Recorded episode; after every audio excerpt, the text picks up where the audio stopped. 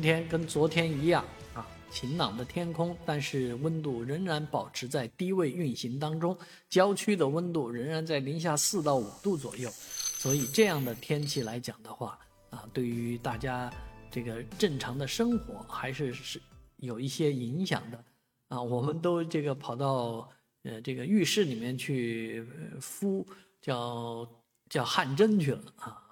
其实也蒸不出汗来，但是。啊，温暖确实是很很舒服的地方，啊，但是好消息是气温呢将逐渐的回升，甚至于在一月三十一号左右会达到十四度，十四度的温度。啊，这个天气确实是不错的。但是就这样的温度上升之后呢，哎，下雨了，所以最近这几天虽然冷，但是